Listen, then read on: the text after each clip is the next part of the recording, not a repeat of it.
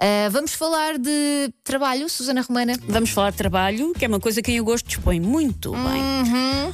Portanto, as várias gerações estão a mudar a maneira como encaram o trabalho, o emprego. E o que é que isso faz? Com que, quanto mais nova é a pessoa, menos tempo fica no mesmo emprego antes de mudar. E a verdade é que as pessoas depois também têm menos a perder e têm mais tempo para arriscar na vida. Exatamente. Portanto, se faz parte da geração dos chamados baby boomers, que são pessoas que andam ali entre os 58 e os 78 anos, para começar 78, tu espera bem que já esteja mais do que reformado, que ainda não Sim. esteja a aturar isto, mas pronto. Entre os 58 e os 78 anos ficam em média 8 anos no mesmo trabalho.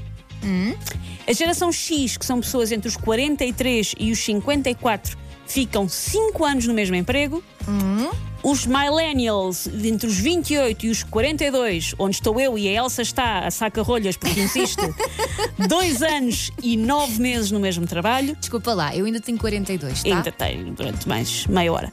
E a geração Z, que são pessoas até aos 27 anos, ficam em média 2 anos e 3 meses no mesmo emprego antes de ir empregar para outra romaria.